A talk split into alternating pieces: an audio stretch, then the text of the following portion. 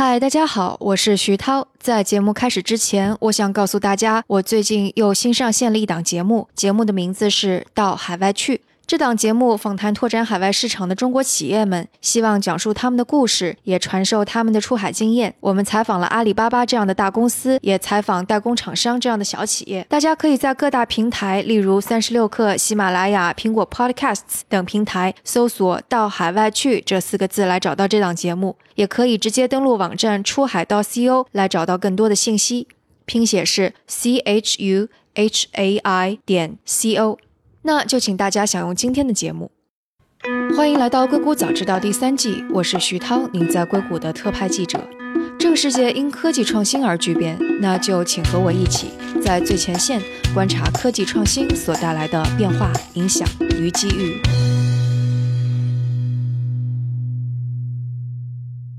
今天和我们坐在一起的是跃迁资本的创始人谢达。Hello，谢达，欢迎做客《硅谷早知道》。Hello 啊，徐涛老师好啊，我是跃迁资本的创始人谢达。跃迁呢，只是我们的一个中文名字，我们的正式的名字叫 Axelius。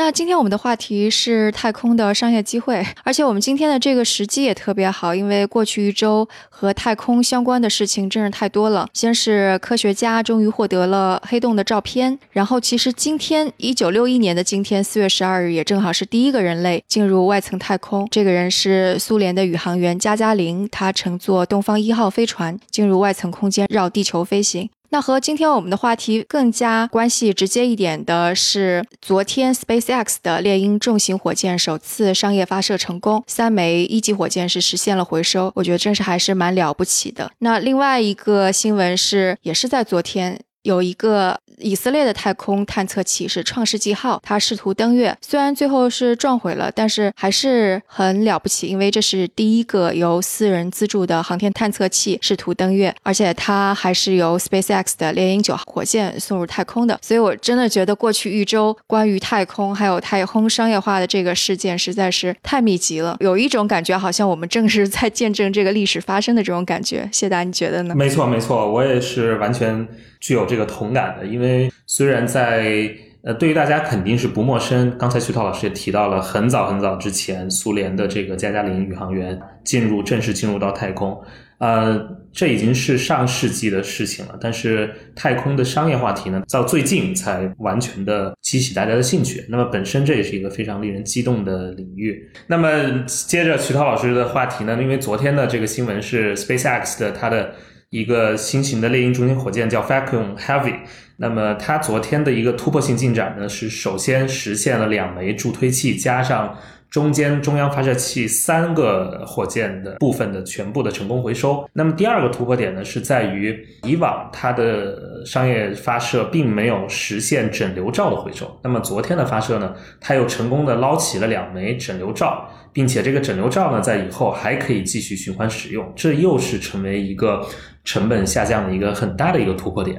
对哦，我刚刚还漏说了一个，其实上上周还有一个消息是亚马逊，他说他也计划打造自己的低轨道网络卫星群，大概会预计要发射三千多个那个小型的卫星，然后组成一个卫星网络。所以就是可以说，SpaceX 跟亚马逊之后就会有个放卫星的比赛，就是真实意义上的放卫星比赛了。对，在这里头还有一个非常。重要的参与者是同样是 Amazon 的创始人 Jeff Bezos，他所一手创立的一个太空公司，位于西雅图，叫 Blue Origin 蓝色起源公司。那么您刚才说到的这个亚马逊最近的商业卫星的网络计划，其实在背后呢，也是由这个 Blue Origin 来助推的。哎，是有说了吗？是有说两个会有交叉的地方吗？它一定会有交叉，因为呃，这个网络卫星的布局呢，它近年来的趋势是从高轨道的一个单一的大成本的卫星，啊，逐渐过渡到低轨道的这么一个卫星的集群，然后呢，也是由单一发射的这个通信通道，单一通通道呢，就像过去我们看到的这些卫星电视啊，啊，这些电信传输啊，变为这个网络的双向通道的这么一个卫星。那么在低轨道。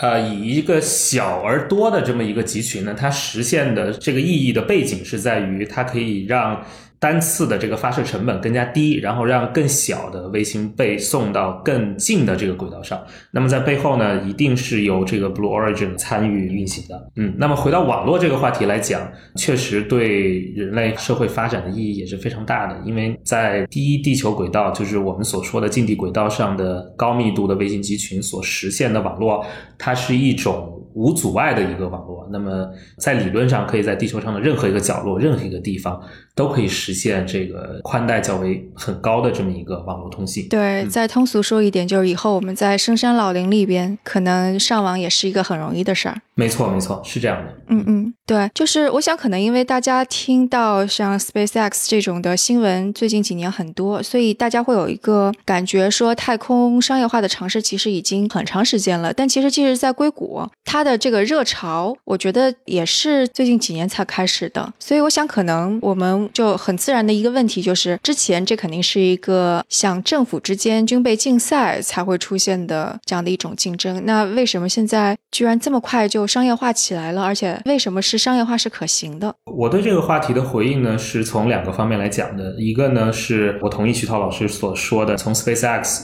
二零零九年首次这个商业发射成功作为起点，那么被业界呢一致视为这个太空商业化的一个起点。那么，任何一个商业、任何一样技术或者一个产业的起点，往后呢，它都是一个非常曲折的一个过程，它不是一蹴而就的。那么到今天呢，确实它是沿着一种类似于指数型的一个上升，也就是说，前期它是处于一个平滑的一个阶段，缓慢的前行。到了一定的时候呢，它会突然发生一些突破。那么总的来看呢？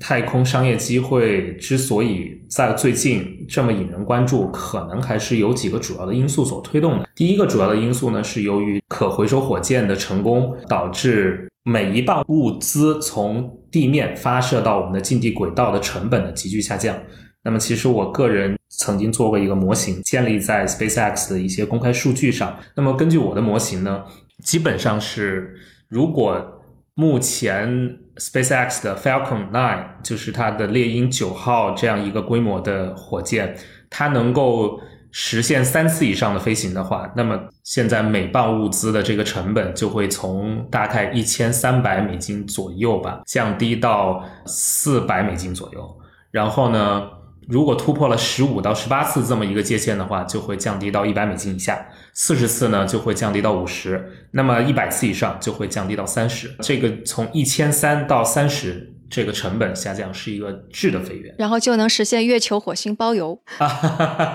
对，这是一个长期的憧憬。那样的话，顺着您的话题来讲，就是目前只有亿万富翁才能负担得起的这么一个私人的太空旅行。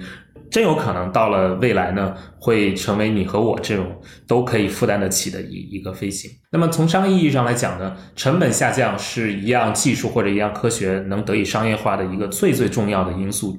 我个人是觉得是没有之一。第二个因素呢，就是从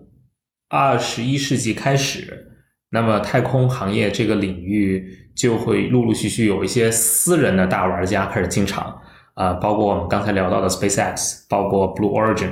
还有第三个因素呢，是这个应用的领域显著增加。那么我们最近也是出了一个太空商业机会的一个呃分析报告，那么在里头提到了很多很多的应用的领域，包括呃传统领域上的一些拓展和创新，像刚才提到的网络啊、遥感、通信，那包括未来呢，还有一些娱乐、旅游、太空制造。然后，太空的服务、基础设施的建设等等等等这些应用的领域，呃，各式各样的私人公司已经在参与这个开发和探索。后面最后的一个因素呢，就是刚才啊，徐老师你也提到过的是这个更多的这个私人的资金的增加。那么过去的三年。我们这边看到的最新的数呢，是从两千年开始到现在，在这些私人太空领域相关的私人公司呢，由这个 venture capital 或者是 angel investor 来支持的这个资金呢，累计已经达到了八十五亿美元。但是尤其呢，值得一提的是，在过去的四年，也就是一五年到一八年。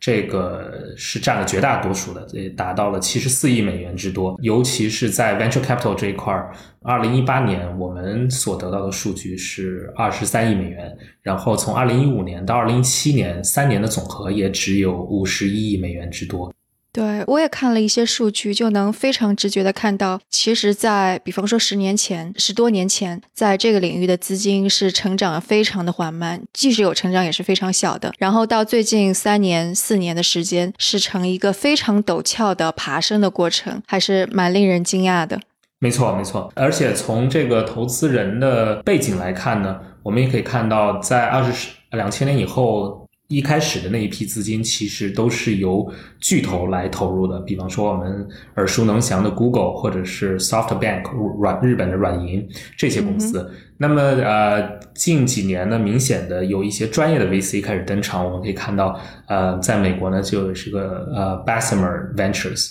还有在硅谷的 Coastal Ventures，还有在纽约的 Lux Capital，呃，Venture Capital 在逐一的登场。那么其实，在后面呢，反映的是一个私人资金。它出于商业化模式投资的这么一个考虑，也体现了它私人资金觉得太空领域的可行性会越来越高，所以才愿意更多的来下注。对，然后我想可能还有一点蛮重要的，那就是政府在其中扮演的角色，因为这个行业毕竟之前是国家主导的、举国体制的一个行业。然后你看，美国从冷战后到现在，一点点和太空有关的私人公司出现，都是和美国政府的一些政策是有关系的。因为我看了一下，即使是在冷战时期，它也不是完全。国家来推动这个事情，其实还是有很多的承包商。虽然可能承包商发挥的作用不是特别大，就比方说我们知道的洛克希德啊，或者是波音。但冷战之后，你就会看到美国有一轮一轮的经费削减，然后每一轮的放在探索太空上的经费削减之后，就会有一些新的，不说是那个完全私人吧，就是但是是属于这种商业应用的或者私人领域的公司出现。可能在七零年、八零年、九零年代，那个是波音跟洛克希德公司。成立的什么什么 ULA 呀，或者是还有什么内华达山脉公司呀，就这些公司涌现，然后再等到像二零一零年之后，奥巴马又结束了一些太空探索计划之后，可能 NASA 它就会非常全力的去把钱撒给这些私人公司，所以我们看到现在看到的 SpaceX 拿到的订单，或者是其他的一些更小一些公司拿到的订单，其实是在这一轮的政府经费削减的情况下出现的，所以我觉得这这也是一个挺有趣的现象，然后这样的现象同时也发生在中国，是我看到二零一四年的时候，中国也有法案出来，所以之后也会促进了一轮的民营的航空器跟太空探索相关的这些公司出现。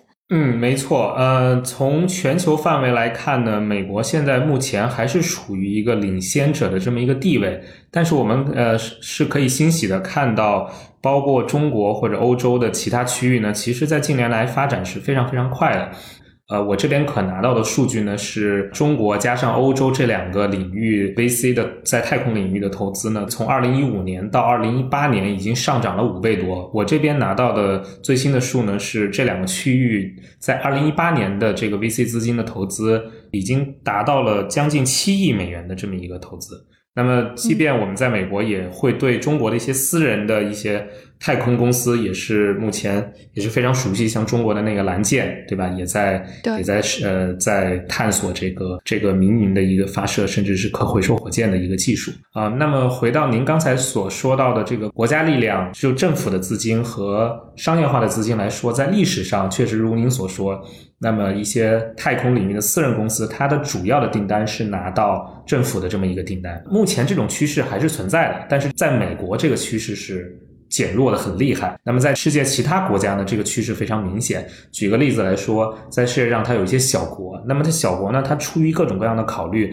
一些商业的、非商业的动机，他们就会有太空计划。但是，一些小国呢，它就没有这个实力来从零起步来做这些事情。那么，借助其他国家的力量呢，又有很多政治上、外交上，甚至军事上的一些考量。那么这个时候呢，一些私人公司就可以借这个机会来服务于小国的这些太空计划。这是在全球范围内能看到的一个趋势。那么，就太空行业商业化这么一个趋势来看，我们来看到，因为这个可回收火箭技术的推出，使得未来在太空，我们所谓的太空就主要还是在地球的轨道上，可探索的商业的机会越来越多，来引爆出来一个全新的不同的机会。这样呢，让私人公司。各种各种类型的，包括 startup，包括 private company 也好，他们来探索的，并不是说只有 SpaceX 或者 Blue Origin 这种核心技术公司来探索的所谓的发射装置、太空基础设施，他们更多的是一种在太空中未来的各种各种上的机会，包括太空上的制造啊、服务啊、娱乐啊这些的领域去做。所以他们在未来呢，是因为出于一种纯商业服务的一个一个目的去做，而呃摆脱了以往的那种对政府或者那个美国的 NASA 的这种订单的依赖。呃，我们看到这种趋势也是非常明显的。嗯，这个行业还是挺早期的，就玩家肯定也都是需要重资金、重成本，所以现在这个行业的整个布局是什么样的？就比方说哪块儿其实已经慢慢可以看到盈利了，但很多可能还是要等很长时间。嗯，现在大家有一种说法，呃，特别是一些乐观主义者的说法，是喜欢把这个太空比作互联网。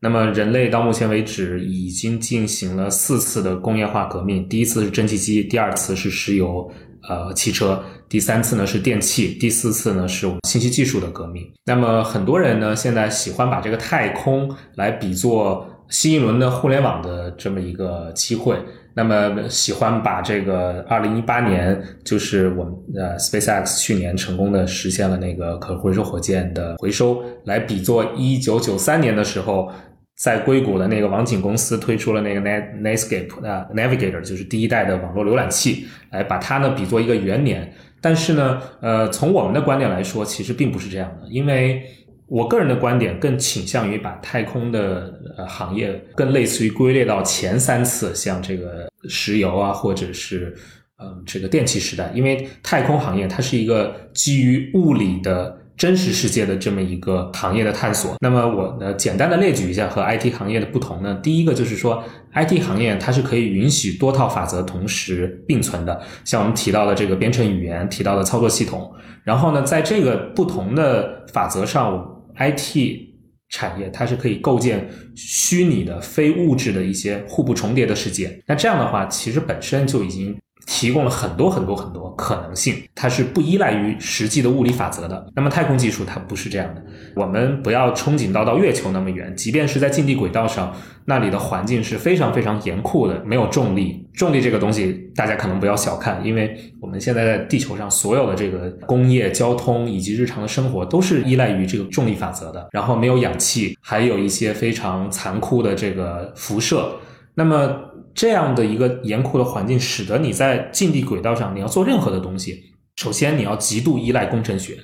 然后再往前走一步的话，你要把任何东西送到我们的近地轨道上，它是一个极高昂的成本。第二个不同的地方呢，就是接着昂贵的这个话题讲，是 IT 的这个试错成本是非常低的。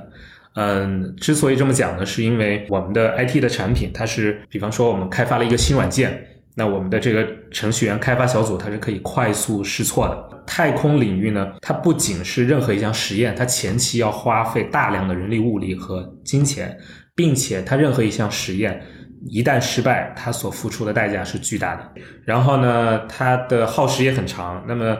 其实，在太空业界，今年还有一个让人特别唏嘘的消息是，人类其实有过一个非常激动的一个火星殖民计划，叫 Mars One。这个计划呢是全球的多个机构推进的，然后这个计划的大本营在欧洲，我记得是在荷兰还是哪个国家？它其实前前后后也运转了将近二十年。它在过去的二十年内，从全世界大概是几百万的志愿者里头挑选了只有几十个人，这么一个作为未来可以殖民到火星。我们所定义的殖民火星，不是说一个宇航员到火星上我去探索了一番，然后又乘着飞船回来了。那么殖民的计划是说，我是抱着一旦到了火星，我就要抱着一直在那儿待下去的这么一个目的，所以它是挑选的过程是非常严苛，基本上是属于挑选人类中精英中的精英，不同的背景，包括机械的背景、军事的背景、医疗的背景、物理工程学的背景。那么这样一支团队在过去的二十年中。他已经大概训练了有十几年。他为了公开他的数据呢，这些候选人他的一举一动，包括整个训练的细节，都被录下视频，以供后世来进行一个参考。就这么这么一个让人非常激动的一个计划，在今年初也是宣告终止。所以回到咱们的点上，是说这个太空行业的试错成本和前期的铺垫成本都很高。所以我是对那些把太空行业比作新一轮 IT 机会的这样一个非常乐观的声音呢，我是提出一些保守的态度的。嗯，那可以说一下，其实现在可以看到这个行业当中主要在做的，肯定还是跟火箭、航天器以及卫星发射有关系，对吧？包括商业模式的改变。对，理论上来说，太空作为一个全新的人类的商业世界还没有拓展到的一个领域，那么理论上来说，所有东西都可以在上面尝试。我们之前所接触到、尽调到的一些公司，其实他们所应用的领域是非常广泛的。这里面既有一些高端的制造，包括它用 3D 的打印技术来做一些火箭发射、火箭上的一些类似于发动机啊，还有整流罩的一些核心部件等等啊，还有一些呢是涉及到一些更智能的一些制造，比方说我们前期接触过的公司，因为在发射上。咱们提到成本，降低成本的一个方式是我可以运用这个火箭的回收或者整流罩的回收来降低它成本。另外一个方式呢是说我怎么样在同样的火箭、同样大小型号的整流罩之下，我来发射更多、更大、更好的一个设备。那么很多的智能制造就围绕这个来展开。比方说，呃，卫星，卫星在太空中的时候，它需要展开它的这个天线，需要展开它的能源板。那么现在我们接触到的一家公司，就是以一个非常灵活的一个方式，能让这个卫星的天线的体积瞬间缩小到上千倍，甚至更多，使得它融到这个火箭的整流罩上，然后也尽可能的缩小。然后尽可能方便的发射，那么发射到太空中，它在非常灵巧的去展开。那么其实呢，卫星的这个技术也有很多的应用，包括我们现在看到的卫星的这个遥感技术，它通过雷达技术啊、可见光啊等等这些来做一些遥感。那么过去呢，它主要是运用于这个军事啊、气象啊一些政府的一些目的。那么现在。近十年来，我们看到遥感技术、遥感的卫星在各种各样的领域，包括这个监管合规啊，包括这个金融的领域，包括呃地面的物流、呃海事，很多很多呃。你说的金融领域是指？金融领域它现在很有意思，这样，因为很多的卫星遥感技术被运用到一些它的服务对象，其实是一些，比方说像投资基金或者是一些金融机构。打个简单的比方吧，就是比方说，我们来做尽调，对吧？我们来看，比方说，我们来看这个某个零售商，比方说像沃尔玛，沃尔玛它在全美或者全世界，它有不同的这个仓储的中心，然后它有它的门店。很多的金融机构，它会利用卫星的技术，我来观测像沃尔玛这一类零售商，我的物流的情况跟你披露的数据有没有匹配，或者甚至它是作为一个。呃，它从卫星上获取的数据是可以变成一个可以预测未来的东西。比方说，我来观察，呃，像沃尔玛这一类零售商在二零一九年的一季度，我的每一个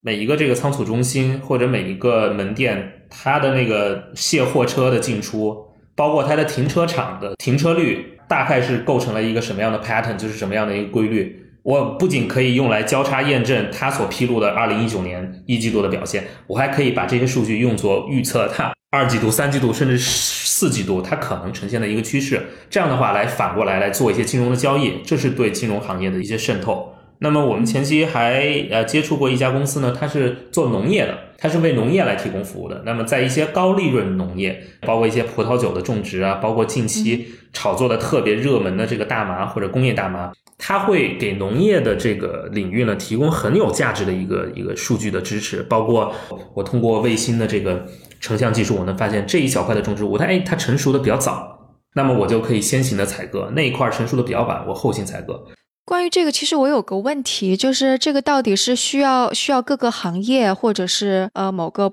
葡萄园主自己发一个定制化的卫星呢，还是说其实这个卫星发上去，它的无论是红外还是遥感什么这类的数据是一个通用的平台，大家可以上面类似于用这些数据跑自己的一些分析软件之类的。呃，我们所进到这个公司，其实是更多的是一个图像的提供商和分析的提供商。那么，OK，我首先拿到数据，然后我基于这个成像呢，我要做一些智能分析，我用一些 AI 的技术来分析，给这个终端，他们服务的终端是我的农场主嘛，对吧？像葡萄园的种植主啊什么的，他为他的客户来提供我这个管理上的一些建议。所以，就相当于是卫星获得的数据其实是通用型的，对吧？对，所以，我们看这个产业链，它是这样的，就是说，我们延伸开来，就是首先，这个可回收火箭，火箭的发射商把我们这个遥感卫星以更低成本、更多的数量发射到地球轨道上，然后呢，卫星的这个这个商业公司，我来负责采集这个数据，把这个数据提供给，比方说我们之前进调的这个数据分析、成像分析公司，那么最后才送到我们的终端。所谓的终端，它还有它的服务对象，比方说葡萄酒的制造、养呃的种植商，它是可能要给葡萄酒酿造商，葡萄酒的酿造商最后又送到个人的餐桌上，对吧？所以这一条价值链和产业链是很长的。那么它有一个反向的一个推动作用，就是说，呃，我们可以清楚的看到，以葡萄酒种植场的种植主为例，他有多大程度来接受这个数据分析。很大程度上取决于它现行的管理模式是什么样，然后新科技下的服务或者产品比较较这个现有的他自己本身已经拥有的这个产品或者服务模式而言，到底有多大程度上的改进，成本上到底有多大可能的下降，然后对他自己为终端他的客户提供服务又能有多大程度的促生，所以这是一个非常非常长的一个决策过程。为什么我们会觉得在未来的十年到二十年，反倒是像娱乐这样的产业？会是一个很大的机会呢？它跟我们之前说的一个较长的产业链不一样。那么较长的产业链上，你每一个 player 每一个参与者，他都是基于一个商业价值来考量的。我来或我决定是否用上游提供的产品和服务，很大程度上是取决于我怎么给下游提供产品和服务的。但是娱乐上的东西，它纯粹很多时候它是一个非商业上的考量。比方说我们提到的亿万富翁，他去太空旅游一次。他没有去严格的去测算，我来旅游一次，我带来的商业上的价值或者成本是什么？那么，当这个成娱乐业降低到普罗大众可以负担得起的这么一个程度，比方说我们前期也接触过尽调的时候，也接触过一家公司，它提供的娱乐非常的简单，它就是从太空上来拍摄地球上的一个角度上的一个小电影。我们假设这么一个情景，好吧，就今天一个男孩向一个女孩在地面上求婚。他就可以通过这家公司来事前说你在太空上给我拍一段视频吧，来做我们的纪念啊。像这样的呢，它其实严格意义上来说，它只是一个娱乐的公司，它跟我们的火箭发射和卫星的管理就隔行如隔山。但是它也是太空的一个玩家。这个是因为在那个一九九零年的时候，其实美国这边有过一次商业化的尝试，当时是那个俄罗斯的和平号空间站，因为苏联解体了，没有资金了，所以美国这边有一个人说，要不你就把它作为一个什么太空旅行的一个站吧。然后他还找了 NBC，想要来做一个电视真人秀节目，所以就是那个在一九九零年的时候就已经有。把这个怎么娱乐化的想法了？是的，是的，只是说任何一样东西，它都要经过两个过程，一个叫商业化，再后面是产业化。那么到商业化呢，我们刚才已经讨论过，一个很大的决定因素是它的成本，以及在这个产业链上每一个人的决策链。那么其实产业化呢是一个更难更难的东西。所以为什么我们作为一家 VC 来讲，我们现在对太空行业是？非常有热情，但是处于一个观望和观察的角度，是因为任何一样东西，它要从一项技术的诞生到商业上的应用，到最后能变成一个产业，它是一个非常非常艰难的一个过程。当你说产业化的时候，意思就是说不光有一两家公司，而是整个生态系统围绕这个生意都已经建立起来的状态，对不对？对，而且这个市场一定是很大的。然然后这个市场的竞争性是比较充分的，我们才能说是一个大规模的产业化。那么产业化的其实一个最大的一个东西是说，它可能要比商业化晚很多。因为商业化开始，我们会看到有很多的东西已经变成了现实，然后有很多的基础设施也在到位了。然后呢，这个商业化领域会出来一批富翁，我的先行者可能我赚了很多的钱，人们对这个商业化的模式也习以为常。比方说，我们可能不久的将来就会对太空的娱乐行业啊，对一些可回收火箭的发射。都习以为常了，都会觉得 OK，这现在是一个常态。但是你真正要变成一个产业化，那就意味着不仅仅是成为一个常态，而且是一个系统化的一个运转。也就是说，在社包括政府、包括各项监管的机构、包括其他各个产业的参与者，